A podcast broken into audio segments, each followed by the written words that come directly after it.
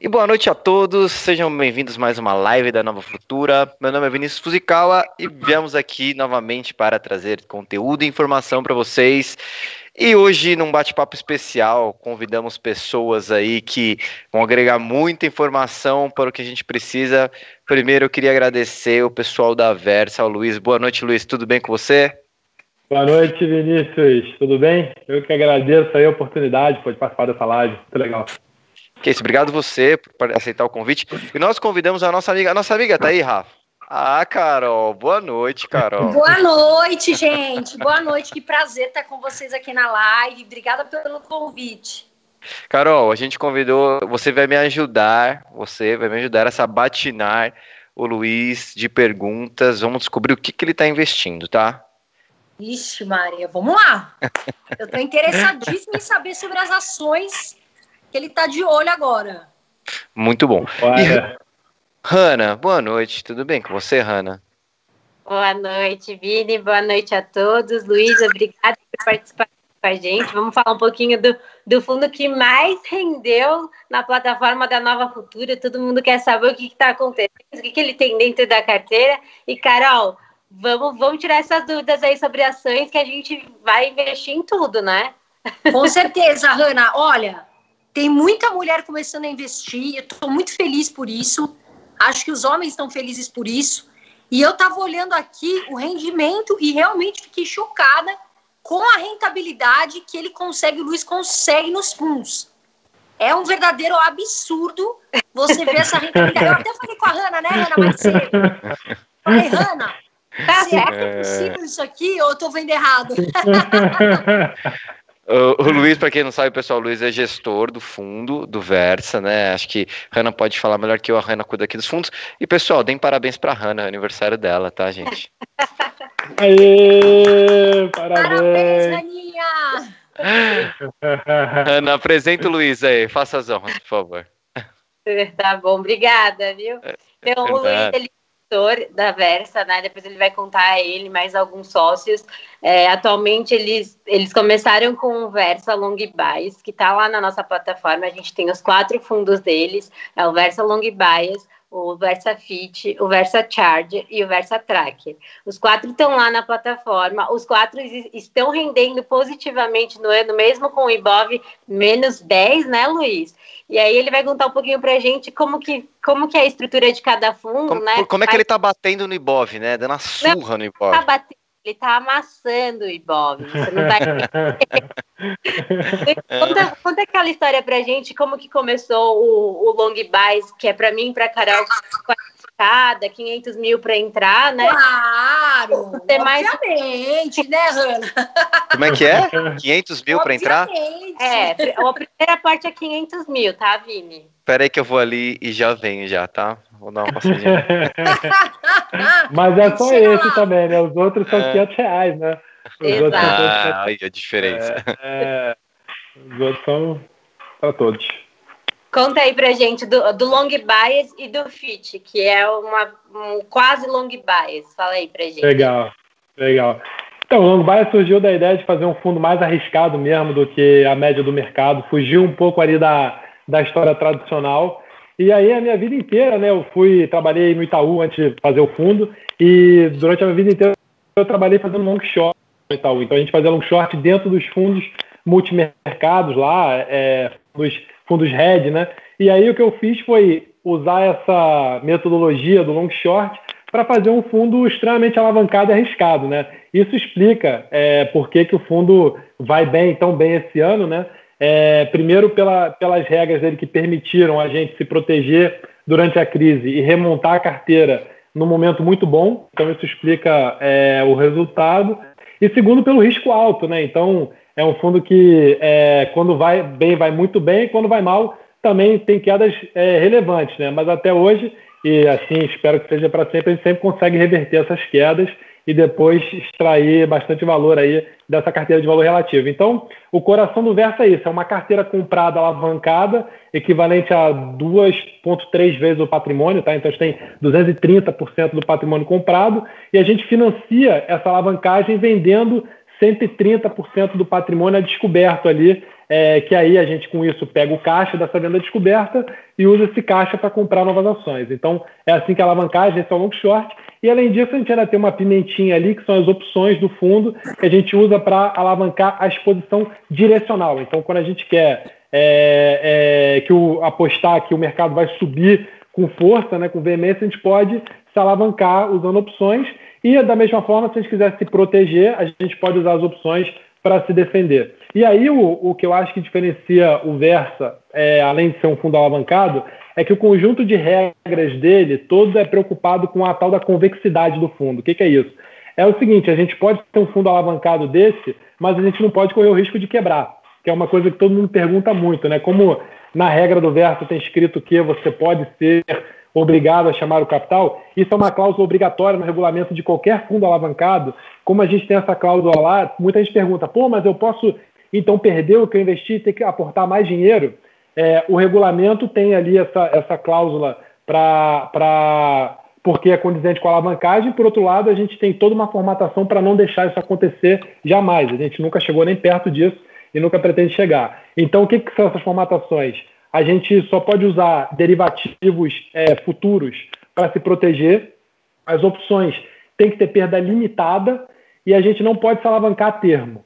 Então é isso, assim, no máximo a gente fica 100% comprado na exposição direcional e a gente só pode usar operações de opção com perda limitada para poder alavancar. Então, quando tem uma queda brusca do mercado e a gente não está protegido, que nem aconteceu na crise dos caminhoneiros, que nem aconteceu nas eleições, a gente perde esse prêmio das opções e a gente fica com long short, que é uma coisa mais manageable, né? A alavancagem não explode do fundo, a alavancagem do fundo ela diminui, é, ela dá tempo a gente diminuir e aí a gente consegue controlar. Então esse é o fundo diferentão que a gente, que a gente faz. E aí esse ano, já, já respondendo por que, que a, a resposta, a, o resultado está tão bom, é que quando a gente viu ali o negócio começando a acontecer, a gente, até pelo dever fiduciário, falou, pô, a gente precisa proteger o fundo porque é uma estratégia alavancada e a gente não sabe que isso aqui vai dar. Pode ser uma coisa muito grave, que acabou depois se mostrando. Então a gente se protegeu antes do, é, depois do lockdown na China, sofremos ali com, durante 10 dias, até que veio ali o carnaval, e aí o fundo caiu, e quando a bolsa caiu, o fundo não caiu. Isso foi muito bom, porque nos deu a possibilidade de usar todo o caixa que, que essas proteções geraram, essas proteções feitas via futuro, quando os ativos caíram, gerou muito caixa, a gente pode pegar todo esse caixa e reinvestir nas ações que a gente tinha na carteira, que a gente já gostava e que tinham caído muito. Então a gente conseguiu recompor toda a carteira ali com o Ibovespa em torno de 80 mil pontos, e aí depois, quando o Ibovespa retomou, o fundo explodiu. Então é essa que é a história, fazendo a história curta. Então o Versa é esse fundo muito alavancado, o Versa Fit, ele é exatamente metade do Versa, então se o Versa compra 20% do patrimônio num determinado papel, o Versa Fit compra 10%, é, se o Versa investe 2% do prêmio opções, o Versa Fit investe 1%, então ele é exatamente metade do Versa. E aí a gente tem também o Versa Charger, que é o nosso fundo long only, que é só as ações compradas do Versa, sem a carteira vendida descoberta, sem as opções. Então pega só ali o compradinho, tira a alavancagem e faz um fundo de bolsa tradicional. Então o nosso Versa Charger, vamos dizer, ao mesmo passo que a gente tem uma estratégia de ações ultra arriscada, o Versa Charger é a estratégia de ações menos arriscada que tem, assim, a mais conservadora, que é só uma carteirinha de ações mesmo. E por último, a gente tem o Versa Tracker, que é o nosso fundo multimercado, que ele tem um pouquinho do Versa, tem uma carteira de ações compradas, que a gente chama de ações de renda fixa, é, e além disso, ele faz pré e câmbio. Então, esse é um multimercado macro, multi-estratégia, que a gente chama, que aí tem um perfil de risco um pouquinho diferente, mas que fez a mesma coisa dos outros fundos. Se protegeu na crise, remontou a carteira lá embaixo, e aí depois esse fundo andou também. Só que além de remontar a carteira, esse fundo bateu pré, esse fundo vendeu dólar também, que são as outras caixinhas que ele, que ele faz também. Então é essa é a nossa, a nossa história. É, vale dizer então que muito dos fundos, a maioria dos fundos é vocês ficam ligados. Acho que a ideia da live, por isso que a gente chamou a Carol também, é falar um pouquinho sobre empresas, né? E você falou de todos os fundos querendo ou não comprado ou vendido, é, ou opções, vocês estão liga diretamente ligados ao mercado de ações de Bovespa, né? E vocês estão olhando muito as empresas.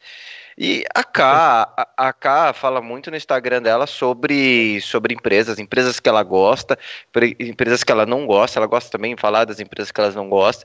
E a ideia era isso, assim, eu, eu olhando a carteira de vocês, né, e, e pegando o último relatório que a Hanna trouxe pra gente, a gente vê alguns destaques positivos e alguns destaques negativos. Mas lembrando, a Hanna acabou de falar, isso é de junho. Então você me corrija, né, que eu tô vendo o relatório de vocês, tem uma, uma, um tempo de atualização, mas assim, destaques positivos, a gente teve destaques para Via Varejo, para Trisul, para Iven, para Direcional e para Locamérica. Primeiro eu queria é, perguntar para Carol. Carol, você gosta de alguma dessas empresas? Dessas empresas, assim, eu fiquei surpresa como a Trisul veio reagindo, né? Porque a gente não esperava ah, que as construções estariam bem como elas vieram. A Trisul, para mim, apresentou na minha carteira foi a que eu tive maior rentabilidade em curto prazo. A, tá, a Trisul tem entrega muito rápido, os imóveis, enfim. Gosto muito da Trisul, né? Acho que ela. Eu comprei a Trisul e tive uma, uma, um lucro absurdo, inclusive já vendi posição agora na alta e já estou comprando ações fora, né? Porque o meu rebalanceamento, a minha estratégia de rebalanceamento, eu preciso colocar mais agora em ações americanas. Via Varejo, eu gosto muito da Via Varejo, e uma das coisas que me preocupa um pouco, que eu queria até que o Luiz comentasse, que eu acredito, não sei vocês, a Hanna e você, Vi, que uhum. a Via Varejo ela está fazendo uma retomada muito boa com a família Klein. Eu acho que eles estão investindo aí no setor online, já estão né, mostrando uma, uma, nova, uma nova gestão. Agora, o que me preocupa é muita gente, a gente tocou no assunto de opções, é muita gente está alavancada só em via varejo. Isso me preocupa bastante. Porque a Via Varejo, querendo ou não, ela ainda apresenta um prejuízo, né? Ela está começando, eu acredito muito no potencial de Via Varejo, mas a gente tem que ter o quê? Cuidado para não alavancar muito. E o Luiz, me corrige se eu, se eu falar alguma besteira aqui, eu achei importante ele falar que no fundo deles, de um, um dos fundos, eles tomam muito cuidado com essa questão de alavancagem, né? Porque a gente sabe que isso é um grande problema. Se alavancar muito, pode ter o perigo de perder tudo. E é uma coisa que me preocupa bastante. Perfeito. Posso complementar? Claro. claro. eu acho, eu acho sobre ver varejo concordo com você. Eu acho que a família Klein ela é, ela é, tem o DNA do varejo. Eles sabem fazer esse negócio e na verdade a empresa ela performou super mal quando justamente os franceses estavam tocando, né? Com eles voltando, é, até a gente conversa com alguns fornecedores e o feedback que a gente ouve é que eles voltaram a fazer aquele varejo como antigamente, que é um, um, uma negociação com os fornecedores saudável, no qual é bom para todas as partes. Então, assim, realmente onde a Via Varejo vira parceira de novo dos fornecedores, em vez de tentar espremer aqui ou lá. Então, é, a gente teve esse feedback. E, além disso, por exemplo, eles trouxeram de volta vários gerentes de loja saído da empresa porque estavam insatisfeitos com o modelo de remuneração dos franceses. Eles foram lá, trouxeram esses caras bons de volta. E aí, nessa crise, fizeram um trabalho fantástico de digitalização, né? Que era o que faltava no case para ela ser comparado aí a Magazine Faltava, Luiza, né? Tava muito, os outros players estavam muito na frente deles nisso, né? Exatamente, até porque esse é um business de escala também, né? de escala e de giro. E uma vez que essa, essa escala e esse giro começam a migrar para online, o cara não tem o online, deixa ele com, sem, sem, sem conseguir competir com os outros, né? Perdendo ali diferencial competitivo. Então, a virada foi muito rápida, muito boa, com o aplicativo, com a venda via WhatsApp e tal. Então, assim, apesar da empresa ter subido muito e o valuation já ser um valuation difícil de tangibilizar, muito diferente do valuation de Vale do Rio Doce e tal, porque o lucro é muito baixo perto do valor da empresa e é uma aposta de que o lucro vai expandir muito. Então, quando a gente olha as estimativas ano que vem, tem gente com 100 milhões gente com um bilhão de lucro, é uma loucura assim a dispersão, mas é justamente porque é uma incógnita, né? Mas é em função disso, o valuation, apesar do valuation já ter já tá, é, vamos dizer, o papel ter subido muito, a gente ainda continua comprado porque esses vetores de geração, que é crescimento de venda e de margem, estão lá, mas eu concordo 100% com você que é uma loucura ficar se alavancando em opção de via varejo, inclusive porque a volatilidade implícita da opção, até a última vez que eu olhei, é muito alta, né? Então, como é um papel que chacoalha muito, a opção é muito cara. E aí, se por acaso você pega um momento no qual esse papel que vinha chacoalhando muito começa a chacoalhar pouco, você pode até acertar a direção na opção, mas você não leva você acerta o trade e aí o papel estaciona ali no teu strike, a opção vira zero e você perde tudo, todo o seu prêmio. Então, é, eu realmente é, não recomendo fazer alavancagem de opção para quem é inexperiente. Quem é experiente pode usar esse instrumento como de outras formas, então com a volatilidade alta. Tem algumas operações que você faz que mitigam esse efeito. A gente, por exemplo, usa muito as opções de, de, de formas diferentes dependendo disso. Mas é, eu tenho visto muita gente que é aventureira entrando na Via Varejo de peito aberto, falando é agora que eu se consagro, né? Que nem diz o Milton Leite. E geralmente é aí que dá problema. Então eu concordo assim embaixo 100% com você. É roubada. Não se alavanque é, em papel muito volátil.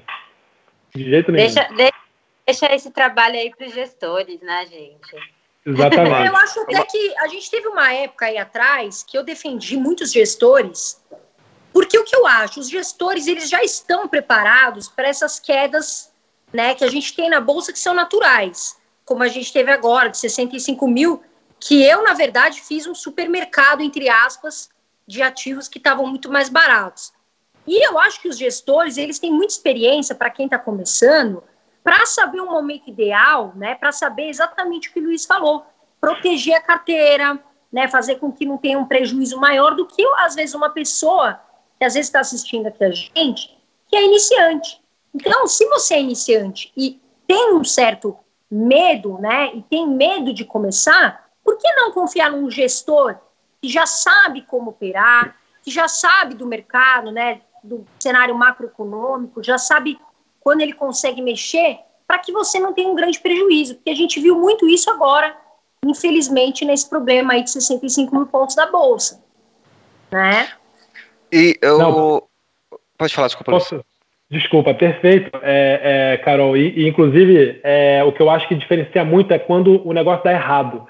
Que é, por exemplo, o que a gente é treinado é para quando você está compradão e aí tem um evento como esse, o que a gente é treinado é aguentar a dor de estômago e segurar, porque a gente sabe que o valor da empresa está lá, que o valor da empresa não foi destruído e que é um momento passageiro. E aí, aonde o investidor iniciante se acaba fazendo besteira é não aguentar a dor de estômago. E aí, no momento de, maior, de queda mais aguda, ele vende toda a posição dele e fala: não aguento mais perder dinheiro. E vende tudo. E aí faz uma, cria uma perda permanente e não pega a recuperação. Então, esse que é o grande, eu acho que é a grande diferença.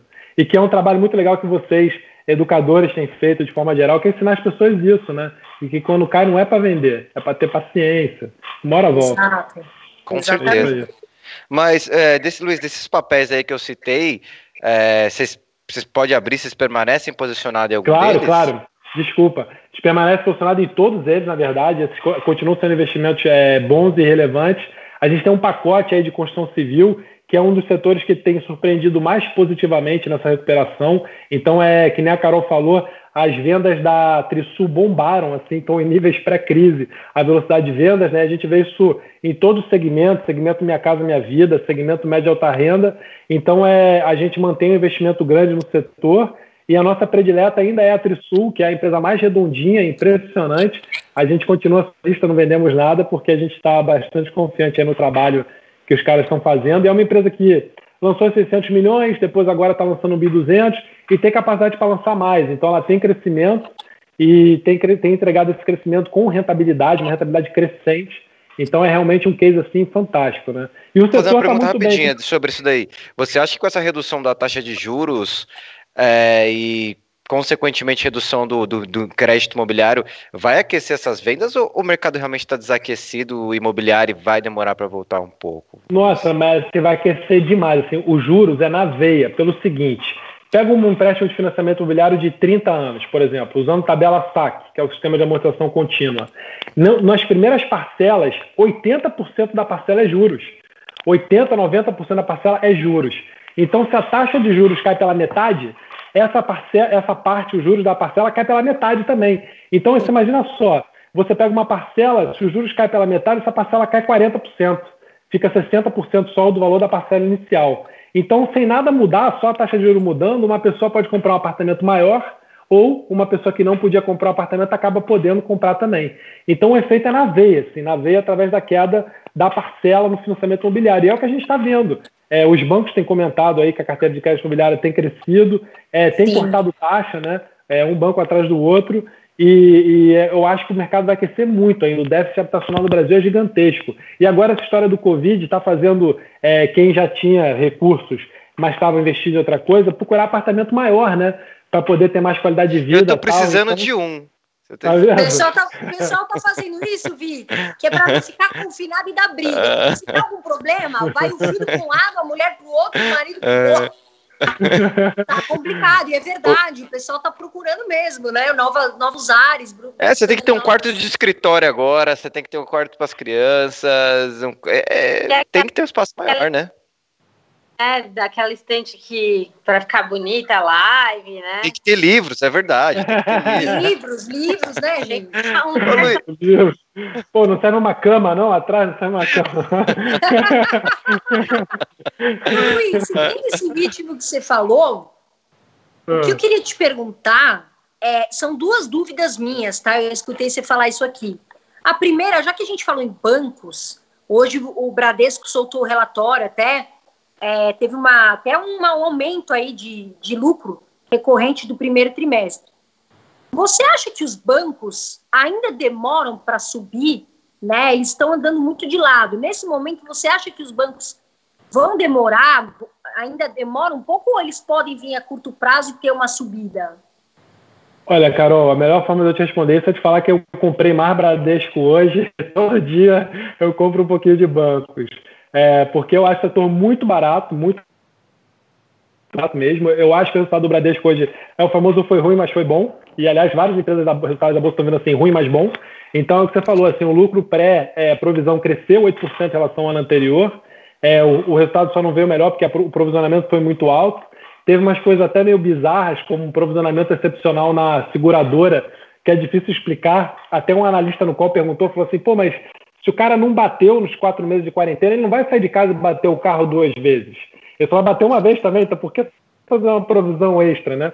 Mas eu acho que eles estão sendo ultra conservadores é, em termos de provisão, o que, de certa forma, vai gerar uma folga lá na frente para poder se essas provisões não forem consumidas, serem revertidas. Agora, quando que vai chegar esse momento, que aí eu acho que é o momento onde os bancos podem engatar uma alta, é uma incógnita boa. Eu não sei se é no quarto TRI, no primeiro TRI, no terceiro TRI. É, o que eu sei é que as tendências que a gente tem visto no micro ali de resultado das empresas são muito positivas, indicando que julho já está bom, assim, julho já não está mais ruim. Então, possivelmente, pode até antecipar esse movimento dos bancos, deles pararem. Hoje mesmo no qual o Lazari falou que passou o pico de provisão, então a provisão no próximo trimestre já vai ser menor do que desse TRI, e talvez isso seja suficiente para fazer os bancos é, andarem, né? É, porque, porque realmente eu concordo, acho o setor é, muito barato. Estão precificados abaixo, né? O Bradesco, 20 reais, está precificado no, muito abaixo do que vale o patrimônio, né, gente? É literalmente é. os bancos são ainda o que estão valendo a pena. Porque eu, particularmente, eu fiz minhas compras, eu ainda estou com caixa, mas agora estou segurando meu caixa e estou investindo um pouco mais lá fora. Né? Agora estou um pouco vendida aqui. Mas os bancos realmente ainda são papéis que estão valendo muito a pena, né, Luiz?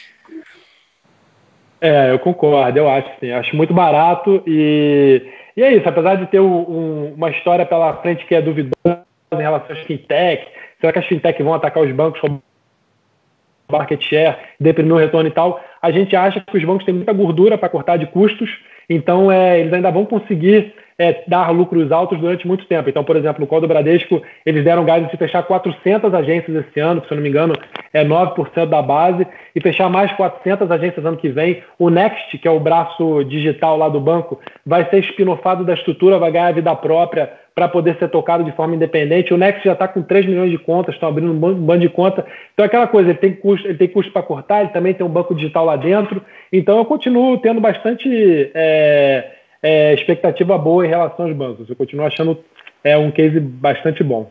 Apesar Mas ainda se tiver que escolher na ponta do lápis entre os bancos grandes, você escolheria Itaú ou Bradesco?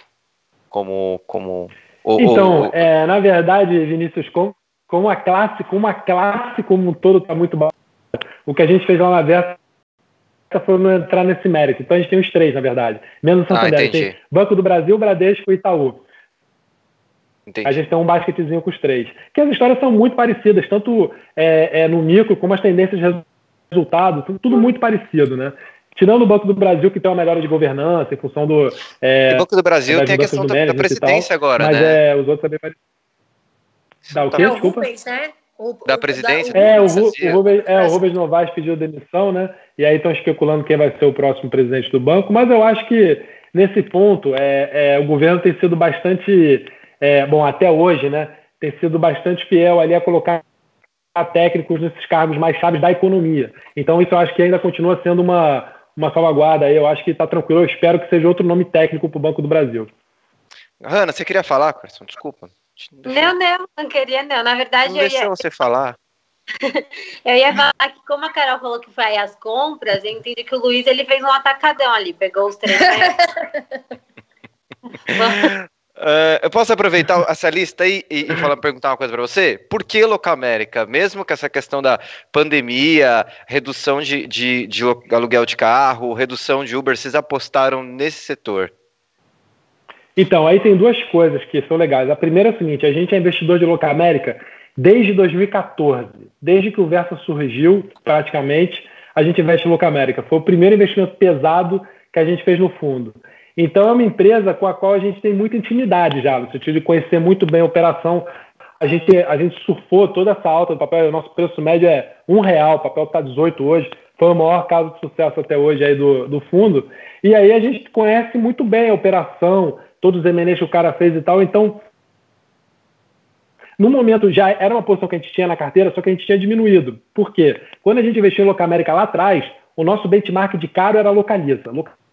Localiza a gente achava um absurdo de caro. Quando o Locamérica bateu o valor de Localiza, o Localiza ficou muito mais caro, tá? O Localiza ficou ainda mais caro. Mas quando o Locamérica bateu aquele valor lá de trás de Localiza, gente falou, pô, agora vamos ser fiel aos nossos princípios o Locamérica ficou cara. Então a gente começou a diminuir, diminuiu a posição pré-crise. Quando veio a crise, ela ficou barata de novo. E o que é legal de Locamérica é que dentre as, as três, né, Localiza, Locamérica e Movida, ela é a que tem a maior é, é, participação no resultado de frota, do tal do Total Fleet que chamam, né, que é quando o cara aluga carro para a empresa, para os diretores e tal. E isso aí é uma renda que não foi afetada pela crise. Pelo contrário, hoje o resultado de Localiza mostrou que eles cresceram nesse segmento na crise, porque as empresas aproveitam para gerar caixa fazendo isso. Então, aluga carro e vende os carros que a empresa tem na frota e gera um caixa com isso. Então, esse é o maior segmento da Locamérica em relação às outras. A Locamérica é mais metade da receita, se eu não me engano, enquanto que da Localiza era menos, acho que é 30% por aí. Agora eu estou falando os números de cabeça, posso estar cometendo algum equívoco. Mas dado isso, assim, era uma empresa que a gente gostava, ficou barata e tinha esse, esse buffer né, em relação às outras, quer dizer, ela tinha essa, essa parte boa do resultado que não era afetada pela crise, a gente foi lá e aproveitou para comprar, né? A gente fez muito isso na crise, o tal do cherry picking, né? A gente ficou procurando ali na carteira o que está sendo menos afetado, o que, que, o que, que vai se sair melhor. Então, por exemplo, uma dessas empresas que eu tenho falado muito é BR Property, que aluga lajes comerciais. Bom, é, a gente tem uma expectativa muito boa para o resultado que deve sair aí. Vamos ver. Mas é, pelo que a gente é, entende do setor e tal, não mudou nada para o cara, nada. Pelo nada. contrário, assim, ele, nada, não mudou nada. Quer dizer, para não dizer que não mudou nada, tiveram, sei lá, poucos por cento da receita, acho que eles mencionaram 5% da receita que foi afetado. E aí tem uma empresa ou outra e tem aquelas lojinhas que tem no prédio, sabe? A cafeteria, é, aquele, aquela lanchonete. Esses caras tiveram problema na crise. Então a BR Property deu, deu waiver no aluguel, deixou os caras sem pagar aluguel um tempo.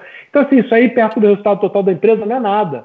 E aí é uma empresa que é um papel que caiu 60% na crise. E o valor dessa empresa é muito atrelado ao valor das lajes comerciais. É uma relação direta, praticamente. Assim. A empresa vale o valor dos prédios que ela tem. Então, quando ela caiu 60%, a gente olhou e falou assim, pô, aí, é, esse setor não está sendo afetado e não vai ser afetado tão cedo. O que, que vai fazer o preço dos prédios em São Paulo, dos apartamentos, dos imóveis, que aí é tudo relacionado, cair 60%? Não vai ser essa pandemia com juros com, com o governo derrubando juros e tal. Não vai ser nessa pandemia que os imóveis vão cair 60%. Então aí gerou uma simetria, assim, uma coisa de maluco, e a gente aproveitou para comprar muita BR Properties. Agora está 40% abaixo ainda. Então, assim, ela saiu de 60% para 40%, mas continua 40% abaixo ainda. Então, é, hoje é uma das maiores posições da carteira e um dos papéis que a gente tem mais comprado aí na margem também é BR Properties, por causa disso. Então, a gente fez esse cherry pick, assim, a gente foi procurando ali o que, que é pouco afetado? O que, que vai, vai, vai passar melhor por isso? E ligando nas empresas e falando, e aí, quais medidas vocês tomaram? Ah, vocês renegociaram aluguel, por exemplo, na Marisa. Ah, vocês renegociaram o aluguel das lojas? Legal. Ligava para outra empresa, ah, vocês suspenderam o contrato de trabalho temporariamente, legal. Quanto você está gastando de caixa? Quanto você está economizando? E aí, com isso, a gente foi identificando aquelas coisas. O que, que, você fala quando você liga assim? Você liga, você liga lá na loja, como é que é? Então, na, na verdade, na verdade, assim, o, o portal, o portal é, é, o RI, né? Você fala com o RI, é, mas você tem um contato com o RI, RI, que é uma coisa que a pessoa física, a gente sabe que sim, toda empresa sim, tem RI, é bem, mas a pessoa física tem próximo, muito pouco acesso, né? Então, na verdade, eu acho que a pessoa, várias vezes a pessoa física fica encabulada de ligar lá, né, e tal, mas geralmente o RI tem um cara sênior, que é o cara que atende os investidores mais experientes, e tem um cara júnior, que é o cara que fala com todo mundo. Então, pessoa física que quiser se interessar, liga lá, que vai ter alguém para te atender. Ah, experi... cara... Você já ligou, Carol, para RI de uma empresa, cara? Eu nunca liguei. Olha, pior, as, eu, dificilmente eu ligo, porque eu achei interessante, inclusive o Bradesco fez hoje uma inovação que eu achei muito legal, um podcast que eu acho que facilita muito a vida do, do investidor escutar uma, informações mais breves, né? Porque, ah, vamos falar a verdade, aquilo ali é uma bíblia, né? É.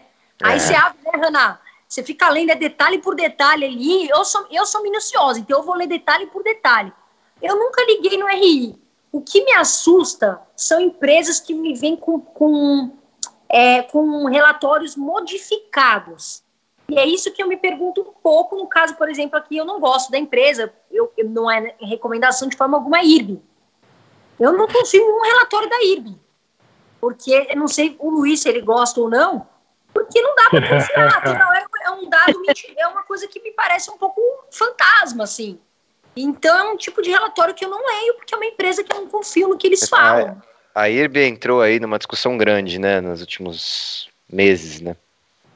Então, o foi um dos maiores shorts da história e, e, um dos shorts mais doloridos também. Então, a gente está short em Irby. A gente entrou muito, muito cedo. A gente ficou short Irby no início de. No, acho que não, foi no final de 2018. Então, a gente tomou todo o calor e depois finalmente veio, né? E no final do dia acabou nem sendo uma venda descoberta boa. É um daqueles casos que você acerta, mas não leva. Porque causou tanta dor, tanto sofrimento que a gente acabou reduzindo ao longo do tempo a posição. Mas é, mas é exatamente por isso, Carol. É, um, é uma empresa que a gente, na verdade, olhava o demonstrativo de resultado antes e falava: tem alguma coisa aqui que não faz sentido, que está muito errada. Porque num setor competitivo, explorado, antigo, onde todas as empresas concorrentes têm um nível de retorno e o cara tem três vezes esse nível de retorno, sendo que ele veio do mesmo nível de retorno das concorrentes, e aí de um tempo, tempo para cá expandiu, e é um setor que tem a contabilidade muito frouxa. Então, isso tudo acendeu para a gente um sinal amarelo. E aí, quando o papel explodiu, que aí é uma, foi uma loucura, que assim, já era um retorno maluco, um, uma rentabilidade maluca, e o valuation foi as loucuras em cima desse valor maluco. Então, para botar em perspectiva, assim, uma Porto Seguro que tinha um ROI de 18%, negociava duas vezes preço ao patrimônio, uma vez 1,8 vezes. O IRB, como bateu o ROI de 30, chegou a seis vezes o valor do patrimônio. Então a gente montou esse short aí, e aí até que um dia veio os caras. Que a gente, assim, a gente, a gente conseguia saber que tinha alguma coisa errada, mas a gente não era inteligente o suficiente quanto os caras da esquadra para conseguir abrir todos os números lá e falar, é aqui, ó, que tá o erro, é aqui. A gente sabia que era alguma coisa por ali, mas até que veio o esquadra e aí abriu o livro e mostrou onde é que estavam as inconsistências contábeis. E aí é o que você falou. Agora essa empresa vai passar por uma bruta, está passando por uma bruta crise de confiança, e essa crise de confiança vai demorar muito para passar. Muito mesmo. É que, Ela é vai ter que apresentar falar... resultado ruim para ser que crise. Que sabe o que eu ia falar? É que assim, a IRB, e aí eu quero saber a opinião de vocês, a IRB e a Oi, elas viraram uma torcida organizada. Eu, né? É, você Quando conhece o Rafael, Carol? Você conhece o Rafael? Rafael que trabalha aqui, que está com a gente na live? Conheço. Ele é investidor, ele é investidor de IRB. É que ele não vai falar. Mas sabe quando comprou... Ele é, um, é aquela carteira 1% vagabundo, né? Não, né? não. Sabe quando o cara é ganancioso? Falou, isso... É brasileiro, né? Nunca desisto. Nunca desisto. Achei, achei uma preciosidade aqui na bolsa. Eu falei, vai lá, cara, vai. Não, é, é, agora a Oi virou, assim, eu quero saber a opinião eu não, do Luiz. Eu não vou entrar nesse mérito, não, cara. Isso daí é pra você, pro... pro, pro... Mas, pro... Até, a, até a Kodak a Oi e a IRB, né? elas são torcidas organizadas, né? E a Oi agora vem com essas, essa proposta de compra, tá tendo, né? Embora eu veja elas com uma volatilidade imensa, um dia sobe 7, outro dia cai 3, o que, que, você acha dessa parte de telefonia e o que, que você acha da Oi? Eu tenho certeza que quem está assistindo quer saber da Oi. Ah, certeza. O que mais a gente recebe pergunta aqui, ó. E a oi, e a oi, e a... a cada cinco perguntas da. da... é, oi, essa sei. pergunta, essa pergunta é boa. Vale então, um milhão essa, Luiz. Essa vale um milhão. Há muito tempo eu sempre repito, eu sempre repito a mesma coisa. É a pior empresa do setor disparada. A empresa é uma merda. E se a empresa não for desmembrada, ela vai quebrar. A Oi é uma como empresa, a Oi não tem solução. É... E eu falo isso, ó. Tem uma galera que me viu falar isso há dois anos atrás. Deixa eu olhar o chat lá. agora. Enquanto você está falando isso, deixa eu, eu ver o chat. Eu repito, eu repito isso várias vezes. Agora, tem que separar as coisas. O que está acontecendo agora é um play de dissolução da empresa, aquela coisa de desmembramento. Aí tem que fazer continha para saber mesmo se depois que o cara vender tudo vai sobrar algo a mais para você, acionista. É isso que você precisa saber fazer essa conta. Eu confesso que a gente não está fazendo essa conta porque esse processo é um processo muito é, é, com muitas variáveis, né? Então, pô, tu não sabe qual vai ser o bid, você não sabe quanto que vai, quanto que, que vai sobrar da empresa, o que o cara vai levar. Então, assim, a gente prefere ficar fora desse tipo de play. É, não sei dizer se nesse no preço atual está uma, uma, tá um valuation mais otimista ou pessimista para venda dos ativos, mas o que eu posso dizer e continuo dizendo categoricamente é a empresa é uma porcaria. Não Quem investe hoje como. como... Pelo amor de Deus. Amanhã eu vou ficar o dia inteiro é respondendo. É muito grande, não dá. Eu falo isso, Vi, mas eu sou. Olha, Raninha, quando eu falo da Oi, eu tenho que me proteger. Porque é uma torcida organizada. É, organizada. Eu, eu tô ferrado respondendo esses comentários. Não, mas a empresa. Porque esse setor, cara, esse setor é uma corrida, que é você ter que investir para você ter capacidade e tecnologia para oferecer o melhor serviço pelo menor preço. Porque é um setor ultra competitivo, é, a TIM, a Oi, todo mundo compra dos mesmos fornecedores, da Huawei, da não sei quem. Então, assim, é uma coisa que não tem muito mistério. Então é, é uma corrida de investimento. O que acontece é que a Oi parou de investir há seis anos atrás. Os caras foram embora. E aí, uma vez que os caras estão lá na frente, ela não consegue mais chegar. Então, para fazer o, o turnaround da Oi hoje é, é uma missão impossível. Tanto que eles desistiram, entendeu? Então, assim, a gente olha muito esse lado do lado da empresa mesmo, do lado empresarial do negócio, para tomar nossas decisões de investimento. E aí, quando a gente olha a Oi, fala, porra, nisso aqui hum, não dá para encostar. É que a gente vou, fica tentando, vou te chamar sabe mais, qual é o problema? Para quem está ouvindo aqui, eu acho que é importante fixar essas hum. pessoas, pessoal. Entendam, esse negócio de tradar, isso aí virou uma moda muito perigosa. Não para que, não que a gente é contra, né? A gente tem que ter estudo e conhecimento. E o que eu vejo é que as pessoas estão na Oi, elas estão tradando. Elas estão buscando aquele, sabe, o pote de mel. Ah, eu vou comprar hoje, amanhã e tem que ter cuidado, tem que ter estratégia, foi o que o Luiz falou. Eles têm anos de experiência, estão acostumados, trabalharam aí no mercado financeiro, estudam isso muito bem todos os dias. Então, meu maior cuidado aqui nessa live é falar para os iniciantes terem calma, paciência e cuidado. Que valorizou muito, Carol. Valorizou muito. Aí o pessoal é, cresce. A, a ganância é muito perigosa. E a ganância pode prejudicar muito o brasileiro que está começando e que está otimista vai devagar, vai conhecendo, né? Vai pisando devagarinho, que, que a gente chega lá, né, Luiz? Sabe qual que é o meu termômetro, Luiz? Quando meus primos começam a me mandar mensagem. É. E aí, e essa empresa UI aí, dá pra comprar? Falei, Ih, cara.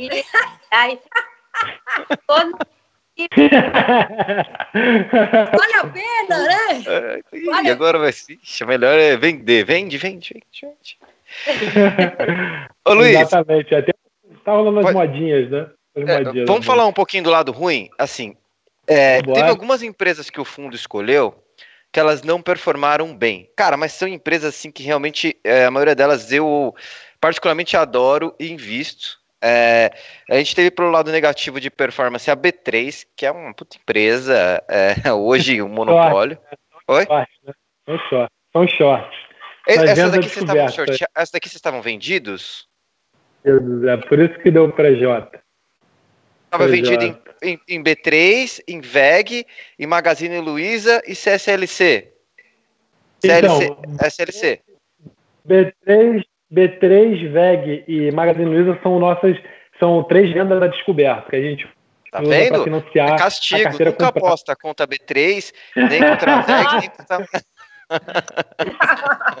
Olha, cara, esse é um erro recorrente, cara. Porra, eu tô há anos perdendo dinheiro nesse short, eu não aprendo nunca, cara. Eu não aprendo nunca. Impressionante. Eu quase pois chorei é. quando você falou da VEG, viu? Quase chorei aqui. Pois é, pois é, essa daí tá dando uma dor danada. Mas é aquela coisa, né? A gente, o nosso, na nossa carteira, a gente precisa que os, as posições compradas elas vão subam mais que as vendidas a descoberto. Se isso acontecer, tá tudo certo. Então, sim, por sim. mais que as vendidas a descoberto tenham subido muito, se a comprada subir mais, tá safe. É, o Pepa é um dos maiores defensores da VEG, ele coloca na carteira recomendada há algum tempo, inclusive ela é um dos motivos pelo qual a carteira recomendada performa bem, né? Ele fala bastante dela nos calls. Por que você entrou vendido no papel? Tem algum motivo específico ou foi realmente alguma análise que você tinha feito lá atrás e mantém? Então, na verdade, a gente tem short VEG há um tempo já, por dois motivos. Primeiro, que é uma empresa muito cara tá? É, então, é, quando você olha o valuation dela, e aí tem uma coisa que, que eu acho que é, uma, que é uma discordância que eu tenho em relação ao mercado, é assim, o investimento é fatores de estilo e investimentos, tá? É uma empresa grande, é, que nem a VEG, é, estabelecida com rentabilidade alta, geralmente ela não cresce muito e por causa disso, geralmente ela é uma empresa que negocia múltiplos mais baixos, né? as famosas velhos stocks. E aí a VEG, historicamente, ela é uma empresa que realmente não cresce muito, tá? Isso é uma discordância que a gente tem em relação ao mercado. Então, assim, no mercado interno ela cresce, no mercado externo ela cresceu em moeda estrangeira 10% em dólar, e aí não tá, não tá, não estamos colocando aí quanto que ela gastou nas aquisições, então o crescimento orgânico é menor ainda do que isso. E no mercado interno também roda por aí, sei lá, 7, 6% de crescimento. E, inclusive, nos últimos, dos últimos quatro anos, em três anos, ela, decepcionou o crescimento. Foram anos de, de, ciclo ruim de investimento no Brasil, que é importante para ela e tudo mais.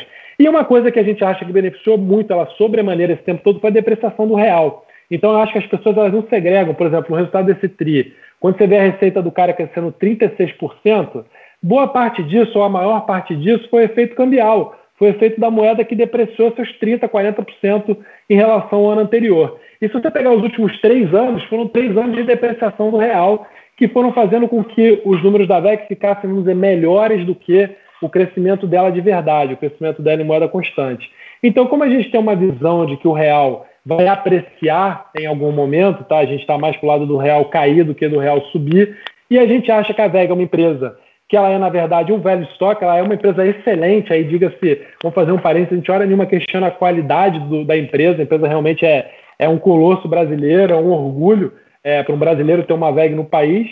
É, mas tirando isso, a gente acha que ela é uma empresa que negocia como um growth stock, então a 70 vezes PI, sendo que ela é um velho stock e a confusão está justamente aí, boa parte, por exemplo, no dólar, entendeu? No, no, crescimento causado pelo, pela depreciação cambial. Então, uma vez que você não tem esse efeito, a gente acha que essa empresa tem que sofrer um de-rating, que é o múltiplo dela voltar para onde era antes, em torno de 25 vezes PI, o que dá uma queda aí de 50%. Então, é por causa disso que a gente tem o investimento nessa empresa, que a gente acha que os resultados dela estão inflados no curto prazo pela depreciação cambial, e aí não justifica, dada a empresa que é, é o, o, a taxa de crescimento, retorno dela, o múltiplo que ela tem, que ela negocia hoje em dia. Então é isso, mas assim, diga-se de passagem, a gente errou, tá? Porque o papel subiu para caramba.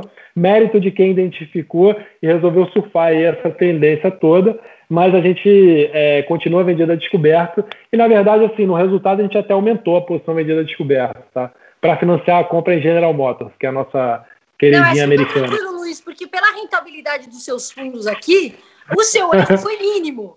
Foi bem mínimo. viu? Depois eu quero falar aqui de cada um a rentabilidade, para o pessoal saber, viu? Depois assim no final, só para a gente identificar vontade, os quatro fundos e quanto eles, e quanto eles renderam porque eu acho importante a gente falar, e também porque eles têm um.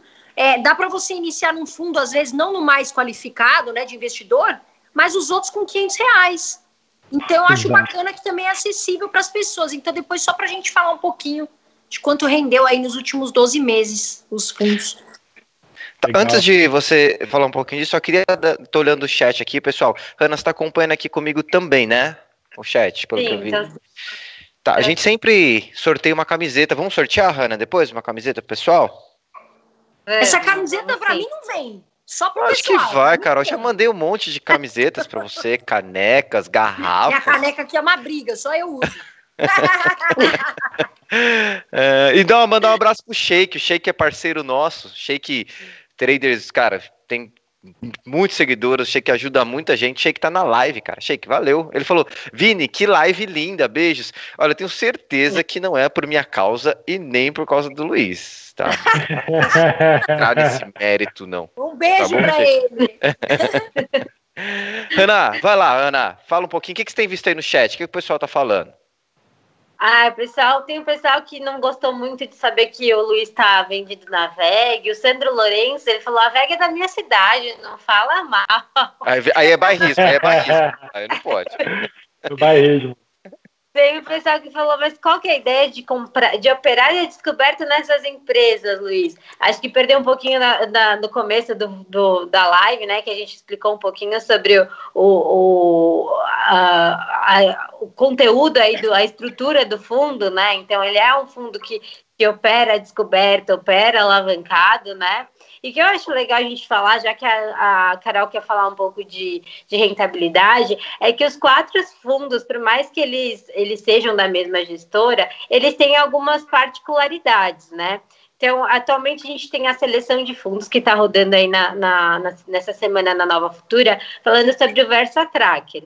O Versa Tracker ele é um fundo multimercado, ele tem um pouquinho da carteira do, do Versa Long Buys, mas ele também tem um pouco de LFT, é, renda fixa, não lembro muito bem. Tem renda fixa, ele tem pré, então a gente prefixou um pedaço patrimônio, ele também tem uma carteira de moedas, né, que hoje em dia é um investimento em real, e ele ainda tem uma outra carteirinha de ações que vai virar um fundo até. É o spoiler aqui, é o, o nosso fundo que está no forno, que é a carteirinha que é a EF Stocks, que é uma carteira de ações com característica de renda fixa, que é própria desse fundo, que o objetivo é capturar yield. Então, pô, o Versa Tracker é um produto muito legal, até aproveitando aqui fazer é, um parênteses, porque a nossa ideia nesse fundo foi fazer um fundo é, com risco menor do que os outros, mas o, o, grande diferencial dele é a liquidez. Eu acho que isso é uma coisa que é o único fundo do mercado com esse nível de risco, com, esse, com, essa, com essa estratégia complexa do jeito que é, que te oferece liquidez em D mais um.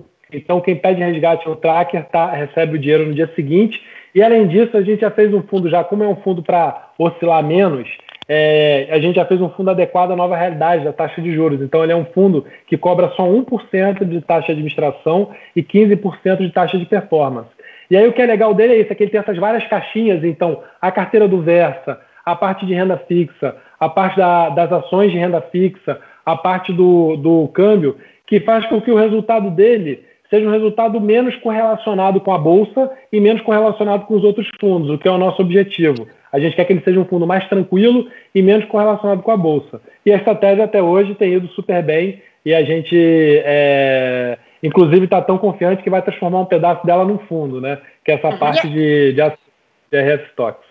Ô Luiz, deixa eu te perguntar, esse fundo, esse multimercado eu vejo como mais defensivo, como você falou, né? Porque ele tem aí ações de renda fixa, né? E tem liquidez. Quanto ele rendeu nos últimos 12 meses? Olha, eu vou ter que pegar uma cola aqui, mas se eu não me engano, ele rendeu 20 e poucos por cento, né? Ele está rendendo 20% esse ano, mais ou menos. Hoje rendeu um pouquinho mais, foi um dia bom para ele. É, eu acho que é por aí, uns 20 e poucos. Eu estou abrindo aqui o site para ver, porque de cabeça eu não lembro. 27%, oh, que maravilha, 12 meses. Nossa, rendeu bem. É, 12 meses, 27. Tá ótimo. 27, é. E Nossa, com uma vol baixa, entendeu? Isso aqui é legal. É 27 com uma vol. Tudo bem que teve o um spike de vol agora na crise, mas ele é um fundo calibrado para rodar com vol de 10%, mais ou menos, o que é uma vol muito mais tranquila. E você entra com 500 reais o mínimo, né, Hanna? É. Fundo, né? Que bacana. Então, quer dizer, é, você bem, aí é bem democrático. Começar a dar uma, né? Começar a dar uma entradinha aí na, um degrauzinho de, uma, de uma risco, pimentadinha na, é, na, 500 na carteira, reais né? você já entra e já tem essa rentabilidade aí que é bem alta. Ô Luiz, quem que, quem que escolhe, como é que vocês fazem para escolher os nomes dos fundos com essa criatividade toda, cara? essa pergunta é brava, né? Cara, isso aqui é, isso é a história, a história mais uma das histórias ridículas da Versa, né? Que a gente gosta dessas histórias ridículas, assim. Como é que chegou no nome da gestora? Pô, na verdade, assim, a gestora surgiu do fundo, né? O fundo Versa, ele, ele foi rebatizado é, no início dele, surgiu como outro fundo. Quando a gente transformou ele no Versa, não sabia que nome botar no fundo. Aí tem que, pô, não sei se eu vou pagar, vou ter que pagar royalties por isso. Mas passou aquele carro na rua, sabe? Aí eu olhei o carro e falei assim, pô, maneiro o nome, legal esse nome. Então vai esse nome mesmo. Não tem significado nenhum. A galera costuma fazer é. nomes assim que ou é letra dos sócios, ou é um negócio. Nossa, não tem significado nenhum, é tão ridículo quanto isso. E aí depois a gente começou, a gente resolveu manter a tradução, né? E aí resolveu usar nome de carro, mas que tem a ver com, com o fundo, né? Com a característica. Então, por exemplo, o tracker é porque é para fazer o tracking do CDI. Né? O fit é porque ele é metade do Versa. Então começou essa brincadeira e, e, aí foi ficando e virou uma piada interna, assim, né? Então, não é por causa dos carros, final... não, do GM Tracker, do Honda Fit. É, é óbvio, é óbvio, é tudo por causa dos carros. Né? E ainda, tem, e ainda tem gente que fala assim, Pô, mas por que vocês botam esses nomes? Né? Bota nome de carro bom, pelo menos, né? De carro maneiro. Aí, aí a gente fez o Charger, pô. O Charger oh, é um tá carro maneiro. É que o cara aí assistindo tem um, um Fit você vai ficar bravo com você. Você tá, você tá, você tá brinca hoje aqui. Pô, mas então, são só, só carro bom, pô. Carro é, resistente e tal. É, pessoal, pessoal, a Hanna me perguntou aqui como é que vai fazer para fazer o sorteio. Eu tô vendo se alguém me ajuda aqui. A gente pode fazer de duas formas. Eu pedi pra galera mandar o nome no chat, a gente sorteia. Tava esperando alguém aqui me ajudar do, do grupo, mas se não der, não tem problema. Ou que eu posso fazer um concurso cultural que a gente faz, que hoje, como tem só é, de convidado você e a, e a Carol, tirando a Hanna, que é da casa, né? A gente faz, a gente costuma fazer o quê? Vocês fazem uma pergunta é, objetiva, né? Uma coisa que vocês falaram na live, um fundo que vocês investem, alguma posição que vocês estão vendida, a Carol também, alguma ação que ela gosta. E, e aí quem responder primeiro leva. Então acho que a gente pode fazer assim, pode ser, Hanna? Pode, pode. ser, tá? Deixa eu só fazer uma pergunta antes que eu estou muito curiosa para o Luiz. Eu não quero mais tomar o tempo dele, que eu sei que vocês não, todos aqui um tempo muito curto. Eu tô é, tranquilo. O que, que ele acha? Um setor que me perguntam muito atualmente é o setor de educação. COG, né, Edux, enfim. O que, que você acha desse setor, Luiz, na sua opinião? Olha, ótima pergunta, porque eu discuti hoje esse setor com o meu analista, com, com o Jairão, que é o nosso sócio que olha esse, esse setor de perto, que é especialista. No meio da crise, a gente investiu em Edu, é, é, porque a gente achou o valuation dela, que a gente achou que o valuation atingiu níveis muito baratos quando você considera a operação dela normalizada, né? Quer dizer, com as pessoas pagando em dia, com as salas de aula cheias e tudo mais. E ela vinha numa super tendência boa de resultado e é um papel, na nossa opinião, o papel mais barato do setor. E aí a gente investiu em Edux, acabou que a Edux ficou, o fundo subiu, a gente captou e a posição diminuiu. Então hoje mesmo eu questionei o meu o Jário, que é o especialista, e aí, cara, o que, que a gente faz com esse Dux? A gente aumenta, a gente não aumenta? E aí o feedback dele foi: vamos esperar o resultado. Porque é o que a gente tem, isso resume o qual. Assim, a gente acha que o valuation é um valuation muito barato, é, com o setor normalizado, por outro lado, a gente tem medo desse ser um setor muito atingido nessa pandemia, né? As pessoas cancelarem muito matrícula, e aí o cara ter perda de alavancagem operacional, de aumentar a inadimplência, porque ele já vinha dando crédito para as pessoas. E esse resultado também vai ser o primeiro resultado com a incorporação da Adtalem, né, que é o IBMEC, né, que eles, que eles se juntaram, né? Então, é, a, gente, a gente quer ver primeiro o resultado. A gente é muito fundamentalista, então a gente espera, prefere uma situação começa a esperar para ver como é que vai ficar é, o, o, o, resultado e como é que vai ficar essas tendências de inadimplência, de matrícula e tudo mais para aumentar o investimento. Mas a gente gosta, assim, tudo mais constante, pensando que daqui a dois anos vai estar tudo normal, a gente gosta. A gente acha o setor bom e a empresa barata. Edux, né? Edux. Cogna. Aí que tá, a gente escolheu uma, nesse caso a gente escolheu Edux. A gente acha a Cogna mais cara. Obrigada, Luiz. Sacadão, mas daí é no varejo. É, Não pegou, é. pegou o saldão no atacadão. Então, essa, pois é, essa a gente pegou lá. Pegou no atacadão esse Edux aí. Ana, alguma ah, pergunta que você gostou aí? Verdade.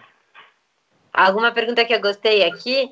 Tem, é. tem pessoal que perguntou, é, é, o Luiz Canhete deve ser, né, nosso economista-chefe, que é o, o Pepa, né, Pedro Paulo Silveira, e a gente tem a carteira recomendada. Carteira recomendada, ela, ela tem a mensal, semanal, tem a de dividendos. Se eu, se eu sou investidora e tenho a, a carteira recomendada, qual fundo, eu, qual dos quatro fundos da Versa seria legal eu ter para compor a, a, a minha alocação? É bom, é legal. Porque a, a carteira, a carteira é, uma, é uma, uma, posição buy hold, né? Por mais que ela tenha trocas mensais, o Pepa costuma trocar aí duas ou três ações no mês, e a ideia é que ela seja realmente por longo prazo. Então, acho que a pergunta é: qual posição eu também posso ganhar na baixa, né? Ganhar com a volatilidade? Será que seria isso? Legal, legal. Ótima pergunta. Então, se a pessoa já tem uma carteira de ações, é, eu acho que, primeiro, se o risco dela é ações, eu já descartaria o tracker, porque o tracker é um risco mais baixo. Então, eu ficaria ali entre o FIT e o Charger, né? porque o Versa também é um risco mais alto. Então, se a pessoa está tá investindo em ações, o risco é, equivalente seria o Charger ou o FIT. E como ela já tem uma carteira de ações, seria muito próximo ao Charger. Então, eu complementaria com o FIT porque o FIT é um fundo que, primeiro, ele carrega só metade do patrimônio comprado, né? E aí tem ali um long short que já vai descorrelacionar com a carteira comprada em ações da pessoa. Então, o resultado que o FIT produz não é muito o resultado da bolsa por causa disso. E o FIT faz o market time, né? Que foi que a gente fez na pandemia. Então, eventualmente, quando a gente enxergar um momento de estresse, é um momento de incerteza, a gente vai proteger o FIT. Então, vai ser um pedacinho do patrimônio do cara que vai ficar protegido ali também. Então eu acho que o mais legal nessa situação para compor a carteira seria o VersaFit. Mas você não acha que ele corre um risco de ficar comprado numa ação e vendido na mesma ação, no fundo? Se ele tiver uma ação, por exemplo, uma VEG, nesse caso, que, que seria equivalente, que está tá a carteira recomendada e estaria vendida descoberta no fundo, sim, corre esse risco, é, só que por outro lado tem que entender a razão, né? De estar tá vendida descoberta lá. Então, assim, motivos diferentes produzem resultados diferentes que é o espírito da, dos fundos da Versa mesmo, né? que é uma, uma gestão matricial, são as mesmas ideias, mas que se espalham de forma diferente no fundo e produzem resultados diferentes. Então, como a gente, por exemplo, vende Vega descoberto para financiar uma outra ação comprada... Você está então, gerando caixa, né? caso, né? É, você está tá gerando caixa. caixa e aí ele pode ter, na verdade, um complemento de retorno. Assim. Eu não acho que seria, que seria uma coisa dilutiva, assim. Não, entendi. entendi. Ou, de outra ou de outra forma, ele estaria redeado, né? Num, papel ou outro e, e é isso. Tem que confiar é, na gestão, não tem jeito. Né? E uma, nunca a proporção é igual também, né? É, exato, entendi. exato.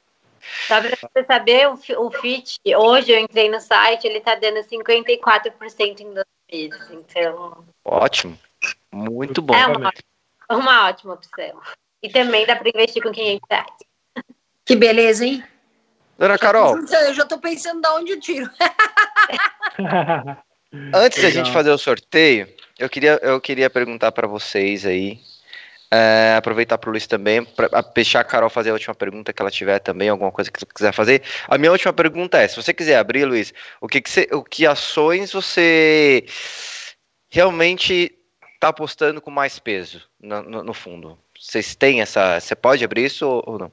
Posso, posso, posso, não tem problema nenhum. Cara, vou te dizer que as três maiores posições hoje são Via Varejo, que é o que você falou aí. Então, Via Varejo, na verdade, a gente fez um movimento é, pós-resultado, tá? Então, isso mostra bastante a nossa filosofia de investimento. Então, na crise, quando o papel caiu, a gente não aumentou, mesma razão de Dux, a gente ficou com medo dos recebíveis, do que poderia vir de ruim ali. Agora, quando o cara divulgou o resultado do primeiro TRI, que a gente viu as vendas acelerando, né, a margem expandindo, a gente foi com tudo para cima de Via Varejo montamos ali a posição máxima do fundo. E aí, quando teve a subscrição, né, o aumento de capital, a gente subscreveu as ações que a gente tinha direito e não vendeu nada. Então, essa aí hoje é a nossa maior aposta, é muito em cima desse lance da digitalização e do desconto de valuation dela para as outras, assim, que é um absurdo. Quando você olha a métrica que a galera gosta de olhar, que é EV to Sales, né, que é o valor da empresa mais a dívida dividido pelas vendas, a Via Varejo vale tipo um quarto da Magazine Luiza, metade da B2W. Então, apesar de ter subido muito, ainda é um papel que, por algumas métricas, é muito barato e a gente aposta aí nesse turnaround. A gente aposta que os caras vão entregar a expansão de margem de rentabilidade. Então, esse é o nosso maior investimento. O segundo maior investimento é a BR Property, que eu já comentei aqui, uma questão de assimetria, e eu acho que a beleza do, da, do investimento em BR Property é que ele é muito simples. Quanto mais simples é o investimento, mais fácil de entender, melhor ele é. E esse é o caso, então você está comprando aí escritórios AAA nos melhores lugares de São Paulo, do Rio de Janeiro, com 40% de desconto e liquidez diária. É isso que você está fazendo. Então, é, eu acho que é um, um, um bruto é, investimento assimétrico, por isso que a gente tem aí a segunda maior posição nela. E aí, a terceira maior posição fica ali competindo entre Marisa, que é uma varejista que fez um turnaround excepcional também e vinha muito bem no pré-crise, até que chegou a crise e aí essa daí foi uma que a gente fez um cherry picking também. O papel caiu é, a um terço do valor, tá, tava 14 reais, chegou a, a gente tem boleta 3,80 e essa aí foi um caso desses de, um, de bastante risco envolvido, mas por outro lado uma operação muito boa da empresa, então é uma posição menor porque tem mais risco, mas também é uma posição grande. E bancos, aí Bradesco, que é uma posição que a gente tem tanto via papel quanto via opções, e aí, é, Carol, é a opção que está fora da moda, então a volatilidade implícita dela é baixa, é outra coisa. E então a gente tem Bradesco, é, uma posição bem grande também, apostando aí de que os bancos vão se recuperar e vão retomar a rentabilidade é, que entregaram em 2019 antes do que a galera imagina. Né? Então, essas são as maiores posições aí. E o nosso nossa maior posição vendida descoberta, até quero aproveitar para falar isso, é Bova 11 que é a coisa mais fácil também de usar para funding, né? Então, esse foi um aprendizado que a gente teve ao longo da história do Verso. E é, ficar short em single names é muito ingrato, que nem VEG, que nem é, B3, que sobe muito. Que nem Magazine então, Luiza, gente... né? Até perguntaram aqui, é. Magazine Luiza, pô. É, então, mas Magazine, Magazine Luiza, Magazine Luiza, ela, ela anda meio junto com a Via Varejo ali, então ela é uma posição que, bem ou mal, como a gente é muito grande Via Varejo, ela dá uma reduzida nesse risco. Então é, uma, é um head, é um short que a gente tem fica mais tranquilo. Mas tem esses outros, tipo VEG, que aí não tem nada do outro lado para compensar, vai embora e a gente chora. Então, por causa disso, a gente passou aí boa parte do short para a Bova 11, que é o índice Bovespa, né? Líquido pra caramba, aluguel barato. E então é, é isso aí que é mais de, é mais ou menos é, metade da carteira vendida descoberta. É Bova 11. É verdade. O que parece é que vocês fizeram um, um, long, um long short, né? Long em, em, em Via Varejo, short em Magazine Luiza por setor, né? Parece que, que essa foi a ideia. Foi até o que o KT falou aqui no chat. É claro que tem muito mais posições, mas é mais ou menos isso que eu entendi. Você me corrija se eu estiver errado, né? É, é isso mesmo. Carol, vai lá. Ah, eu queria perguntar para você, Luiz. É, primeiro, agradecer as suas explicações, que estão me servindo muito para eu olhar depois avaliar também as empresas. É, queria Legal. saber o seguinte: o que, que você acha? A gente teve uma valorização alta na cota aí da na ação, desculpa, da Via Varejo. Ainda vale a pena entrar, na sua opinião? Muitas pessoas se perguntam isso, se ainda vale a pena entrar com esse valor. O que, que você acha? Olha, Carol, isso é bom até para explicar, falar uma coisa aqui, fazer um parênteses. Essa história de preço médio, assim, eu entendo que gera um conforto cognitivo, mas o seu preço médio ele está sendo reiniciado todo dia, né? Então, assim, a forma correta, na nossa opinião, de olhar é o seu preço do dia e não o seu preço médio. Então, se eu estou comprado em Via Varejo, por que eu estou falando isso? Porque se eu estou comprado em Via Varejo hoje e é a minha maior posição, é quer dizer que no preço atual eu estou renovando as esperanças de que esse papel vai subir. E não estou fazendo isso porque eu comprei lá embaixo, valorizou e eu estou tranquilo que eu tenho gordura. Gordura nada, porque se cair agora eu vou ter perdido o dinheiro que eu ganhei, entendeu? Então, é, então a gente está comprado sim porque a gente acredita que vai subir, e não porque a gente comprou barato. A gente acha que o papel tem muito potencial para andar, por isso que a gente está lá. Então, teoricamente, um bom momento para compra, né? Então, por, por isso que acredito na compra. Sim, sim. É, eu acho um bom momento, na verdade, assim, eu acho um bom momento, apesar da bolsa ter subido bastante, eu acho um bom momento para comprar bolsa como um todo, né? Ainda mais vendo os resultados assim, é, tá dando bastante conforto de que se não tiver uma segunda onda, a recuperação vai ser em V e vai ser forte, viu? Vai ser forte mesmo. Se Deus quiser. Bom, Hanna, vamos fazer o sorteio, Oi. perguntas do chat, perguntas que você queira fazer. Hum, eu acho que a Carol podia fazer uma pergunta aí do que ela entendeu da, da live, do fundo, para o pessoal responder. O que você acha, Cá? Eu acho ótimo. Eu já Vamos sei lá. que eu vou. Vamos para a briga, vamos para a briga do chat é. agora. Agora é a hora do show, né? O pessoal sempre briga, eu não sei o que acontece, cara. No outro dia, a gente vai responder o Instagram, o pessoal fala, mas eu respondi primeiro, eu respondi primeiro. Cara, tem o delay, né? Tem o delay da internet. Poxa, mas a gente tenta ser o mais justo possível, gente. A gente quer presenteá-los, né, Carol?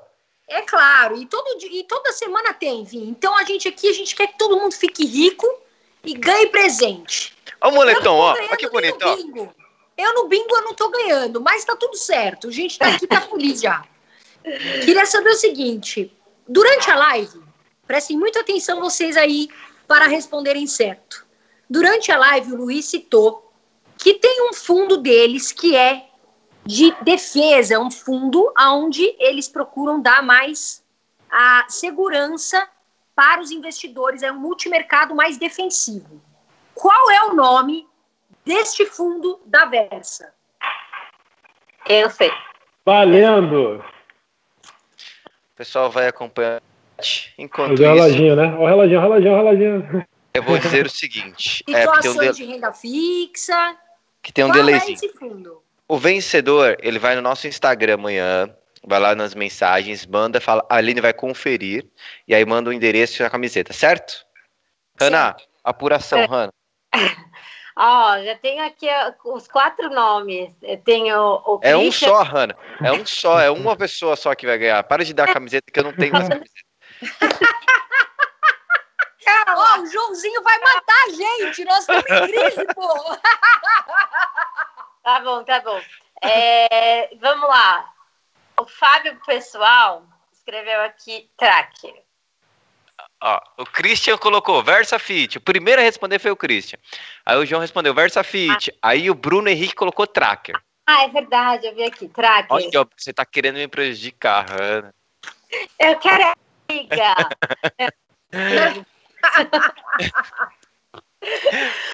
então vamos lá, o Christian falou VersaFit, o João falou VersaFit, o Bruno falou VersaTracker e o certo é?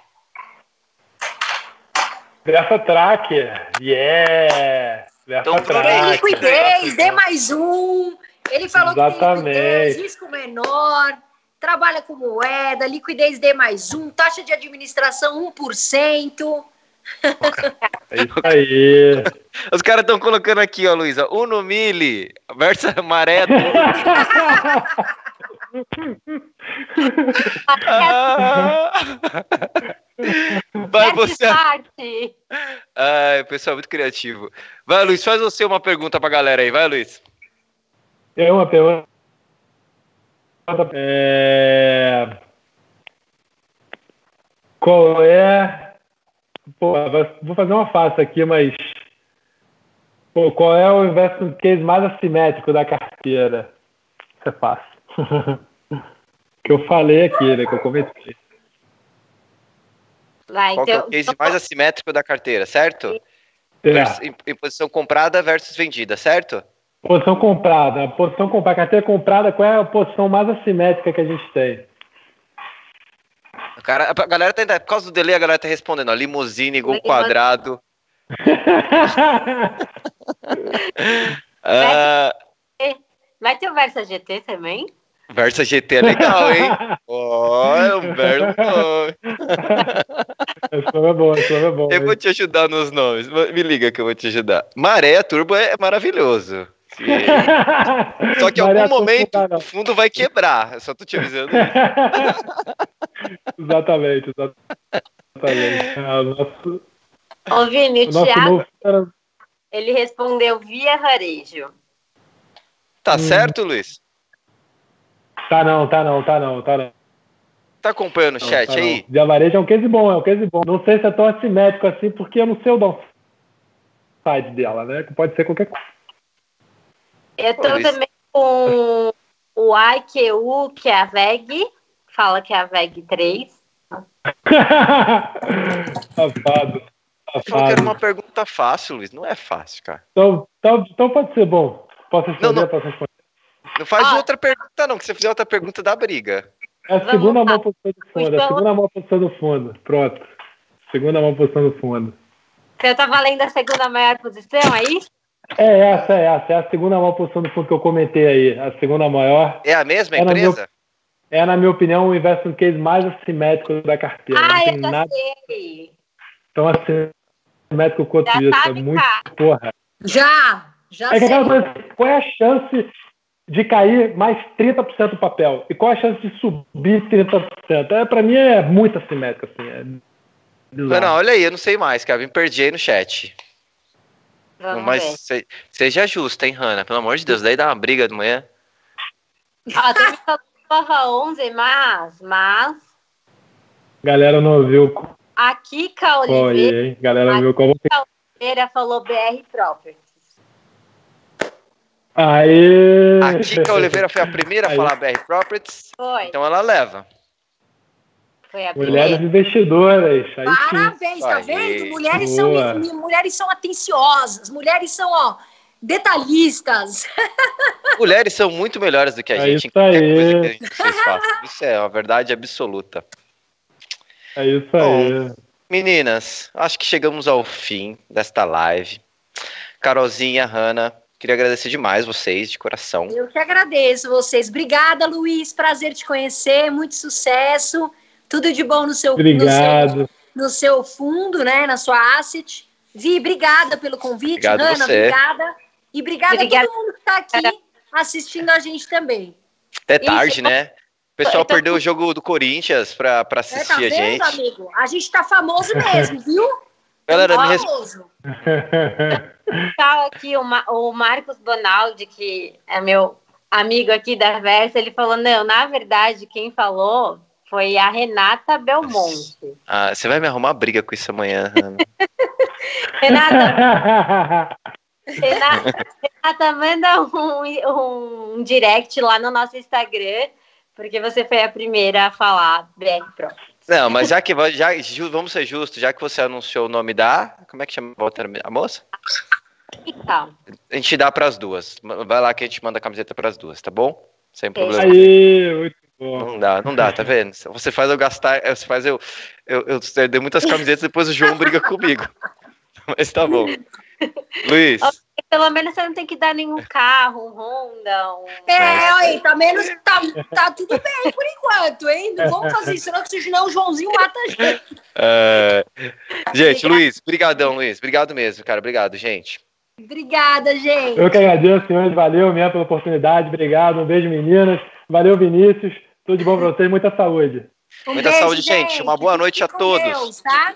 Tchau, tchau. Valeu.